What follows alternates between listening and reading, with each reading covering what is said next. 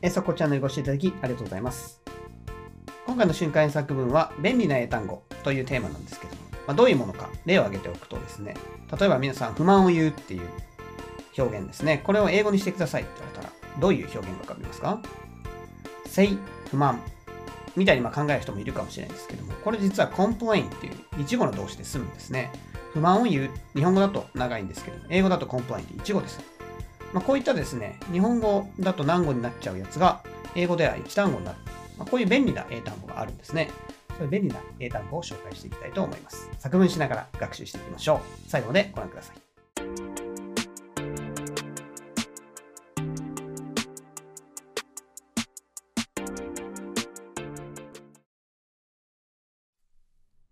最初の文章ですが、こちらは欧米の方とですね、日本人、なんか性格的に違うところって何ですか？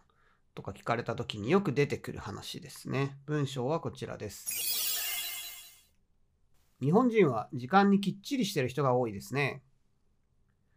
日本人は時間にきっちりしてる人が多いですね。もう一回いきます。日本人は時間にきっちりしてる人が多いですね。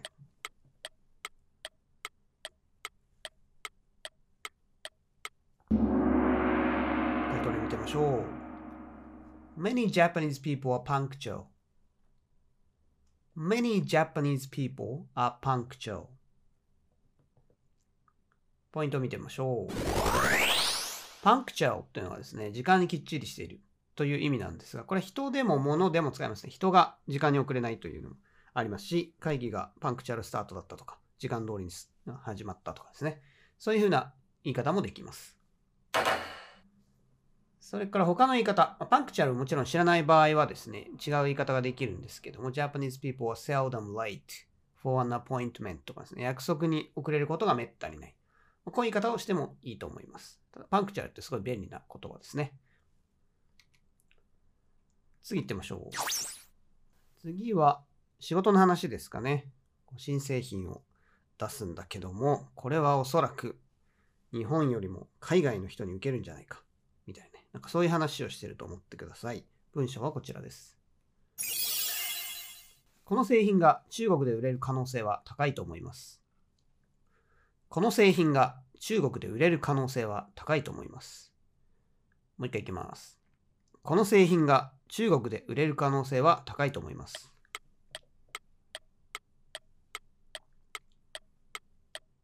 タイトル見てみましょう。This product is likely to sell well in China. This product is likely to sell well in China. ポイントを見てみましょう。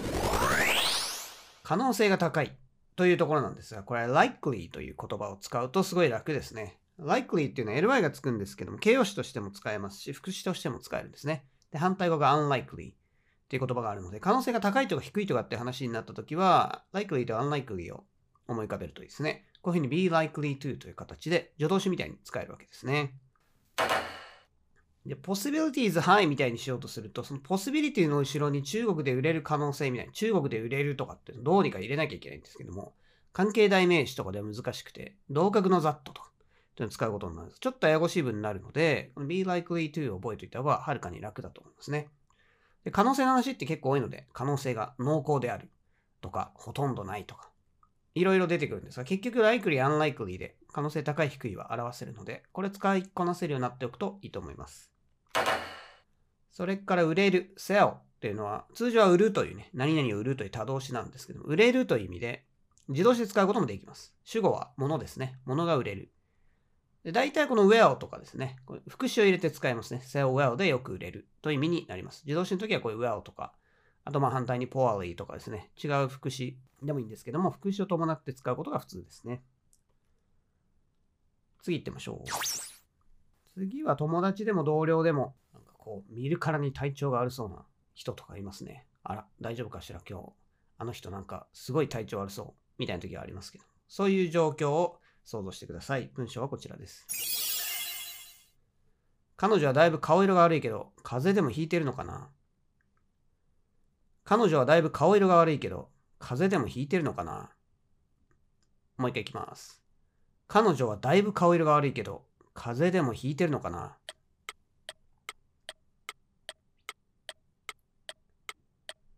タイトル見てみましょう。She looks pretty pale, so she may have caught a cold. She looks pretty pale, so she may have caught a cold. ポイントを見てみましょう。pale っていう単語があるんですが、これ一語で顔色が悪いって意味なんですね。顔色が悪いっていうと、face color is bad とかなんかそんな風なこと考えちゃう方がいるかもしれないですけど、実は pale 一語でいけるんですね。非常に便利な単語です。これ風邪とかでよく使われますね。それから風でもひいてるのかなという表現ですが、風邪ひくって時にキャッチを使ってもいいですし、あとは単純に have a cold 風をひいてるところだという意味にしても OK ですね。これも she may have caught a cold 完了の形をね、メインの後に入れています。それから風邪でもひいてるのかなっていう部分ですけど、これ助動詞でひいてるのかもしれないと言っていますが、他にも I wonder if she has caught a cold.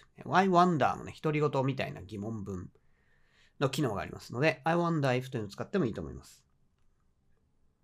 次行ってみましょう。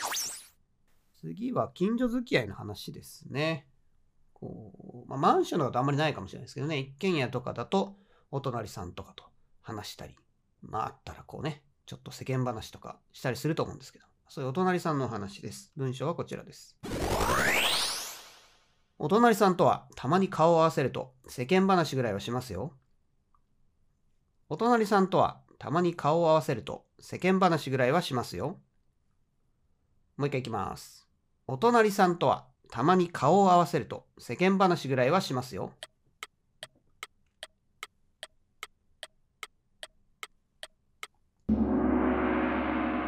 タイトル見てみましょう。When I come across my neighbor, we sometimes have a small talk.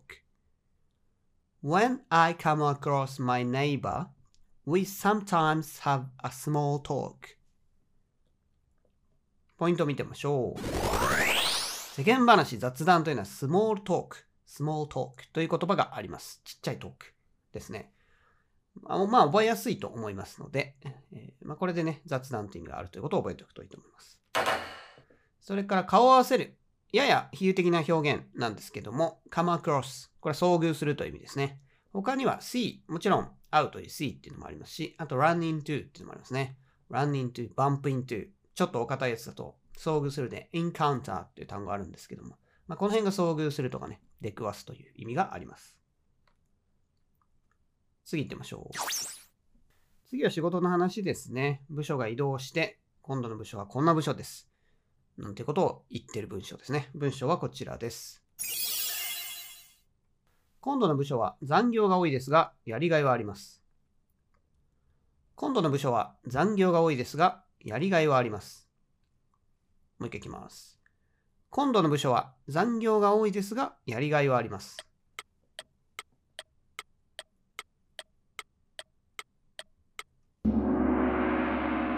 回答例見てみましょう。I have to work overtime a lot in the current department, but it's rewarding. I have to work overtime a lot in the current department, but it's rewarding. ポイントを見てみましょう。やりがいがあるという言葉なんですが、これ一語で実は形容詞がありますね。rewarding。reward っていうのはもともと報酬とかって意味ですね。そこから来てる形容詞なので、なんかやれやればやった分だけ報いがある。リターンがある。みたいな感じですかね。そういうやりがいのある感じ。あと、 challenging っていうのもよく使われますね。 challenging っていうのは、自分の力が試されるような、すごい難しいけどやりがいがあるっていう、そういうニュアンスが challenging ですね。これもよく出てきます。それから残業ですね。 overtime っていうのがあるんです。 overtime って名詞も副詞もありますね。副詞使うときは work overtime みたいに、 work 自動詞ですけど、その後ろに副詞だからポンと置くわけですね。あと、オーバータイムワーク。ワークを名詞で使うときは overtime work で残業という名詞になります。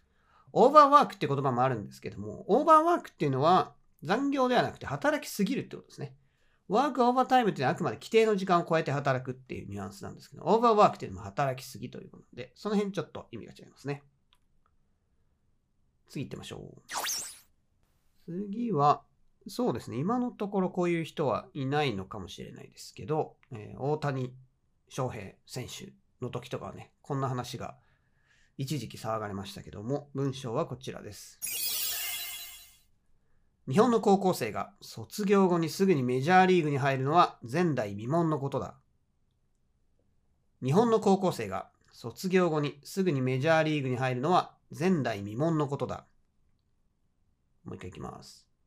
日本の高校生が卒業後にすぐにメジャーリーグに入るのは前代未聞のことだ。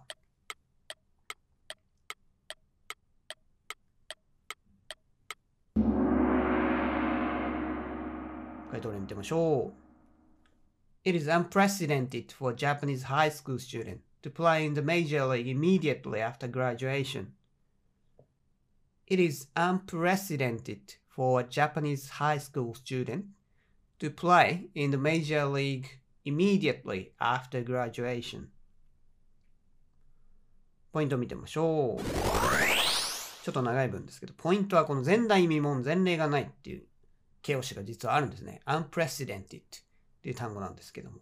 これちょっとかっこいい響きがね、これまで勝ってないなんて感じなので、若干かっこいい響きもあって、前あのトランプ大統領ですね、トランプ前大統領がツイートで使って、使ったはいいんですけど、その時もまあ自分のこう功績を、ドヤ顔というかね、誇るようなツイートだったんですけど、その時にこう、アンプレスデントって単語のスペルを間違えちゃって、すごいこうね、全世界から突っ込まれたみたいなことがありましたけども、まあ、そういう、まあ、よくそういうね、あの、いいニュースとかね、で使う言葉ではあるんですけども、まあ、スペルが長いのでですね、間違えないようにしてください。それから、卒業後にすぐにメジャーリーグに入るという言い方なんですけど、to play in the major league にしてますが、他にも join とか、と enter でももちろんいいと思います。それから、すぐにという表現ですね。卒業してすぐみたいな感じなので、immediately after にしてますけども、この immediate に代わりに right after っていうのを使ってもいいですね。right もすぐにという意味の副詞で、えーいろんなところに出てきますね。right after という言い方も可能です。他にはそうですね、without professional career in Japan みたいな、日本でのプロフェッショナルなキャリアなしでメジャーリーグに入るみたいな言い方をしても結局高校からすぐに入るっていうニュアンスになりますかね。大体の人は高校から日本のプロ野球を経てメジャーリーグに行く。その日本のプロ野球を経由しないっていうところで、卒業後すぐっていうことなので、まあ、違い方だとこうなると思います。次行ってみましょう。次は割引クーポンとかよくありますが、そういう割引クーポンの話ですね。大体あれ期限がありますけど、そういうクーポンを思い浮かべてみてください。文章はこちらです。このクーポンは期限が今週末までだから使わないともったいないよ。このクーポンは期限が今週末までだから使わないともったいないよ。もう一回いきます。このクーポンは期限が今週末までだから使わないともったいないよ。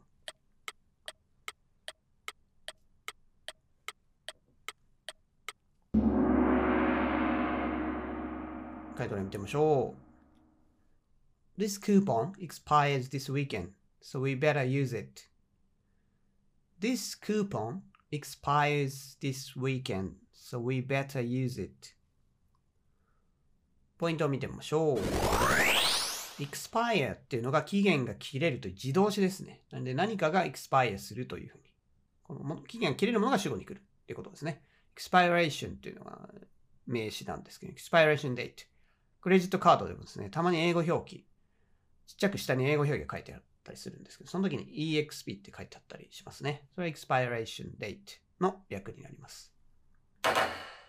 それからクーポンっていうのはそのまま英語もあるんですが、バウチャーっていうのもですね、バウチャーっていうのもクーポンの意味があります。それからもったいないっていう日本語の表現なんですけど、これ実はあまり英語に直訳できないですね。この日本人のもったいないっていう考え方っていうのが、どうもね、あの、欧米とは感覚が違うみたいでね、もったいないとか、カタカナみたいに使ってたりすることもあるんですが、まあ一応近い単語としては waste っていうのがあるんですけど、waste は無駄にするってことなんですよね。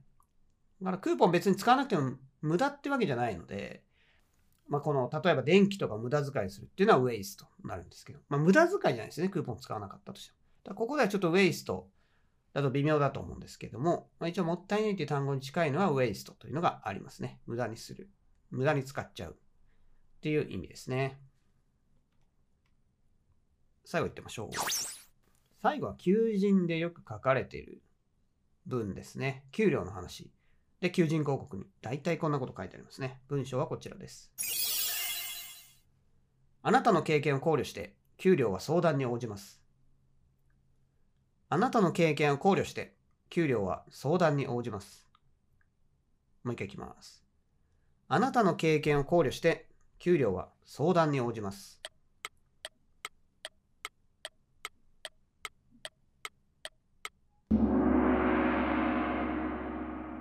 回答例見てみましょう。Your salary is negotiable considering your experience. Your salary is negotiable considering your experience. ポイントを見てみましょう。これ相談に応じるっていうのはね、なんて言うんだろうと思った方多いと思うんですけども。を相談っていうのは形容詞がね、相談できます。相談に応じますっていうのはそのまま一語で意味になる形容詞があって、これが2号車棒ですね。negotiate と negotiation、交渉っていうのがありますけども。これの形容詞系ですね。2号車棒。NEG、求人広告とか、字数が足りないときは、サラリーは NEG です。って書いてあったりしてる。それは2号車棒という意味ですね。交渉可能という形容詞になります。それから、考慮して consider 使ってますが、他にも take, take something into account。こういう表現とか take something into consideration。この辺が考慮するという意味があります。それから considering。なぜこんなところに ing がと思うかもしれないですが、これは分子構文というのを使ってますね。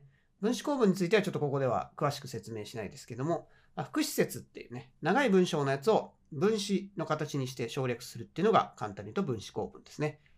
それを使ってますね。分尾にこの ing が入ってるのはこれ分子構文ということですね。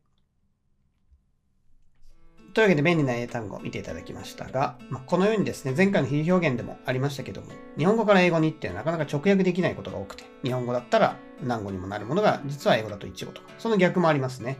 ですね、こういうところはちょっと慣れていく必要がありますし、こういう今日紹介したような単語は注意して覚えておくといいと思います。それではまた次回の動画でお会いしましょう。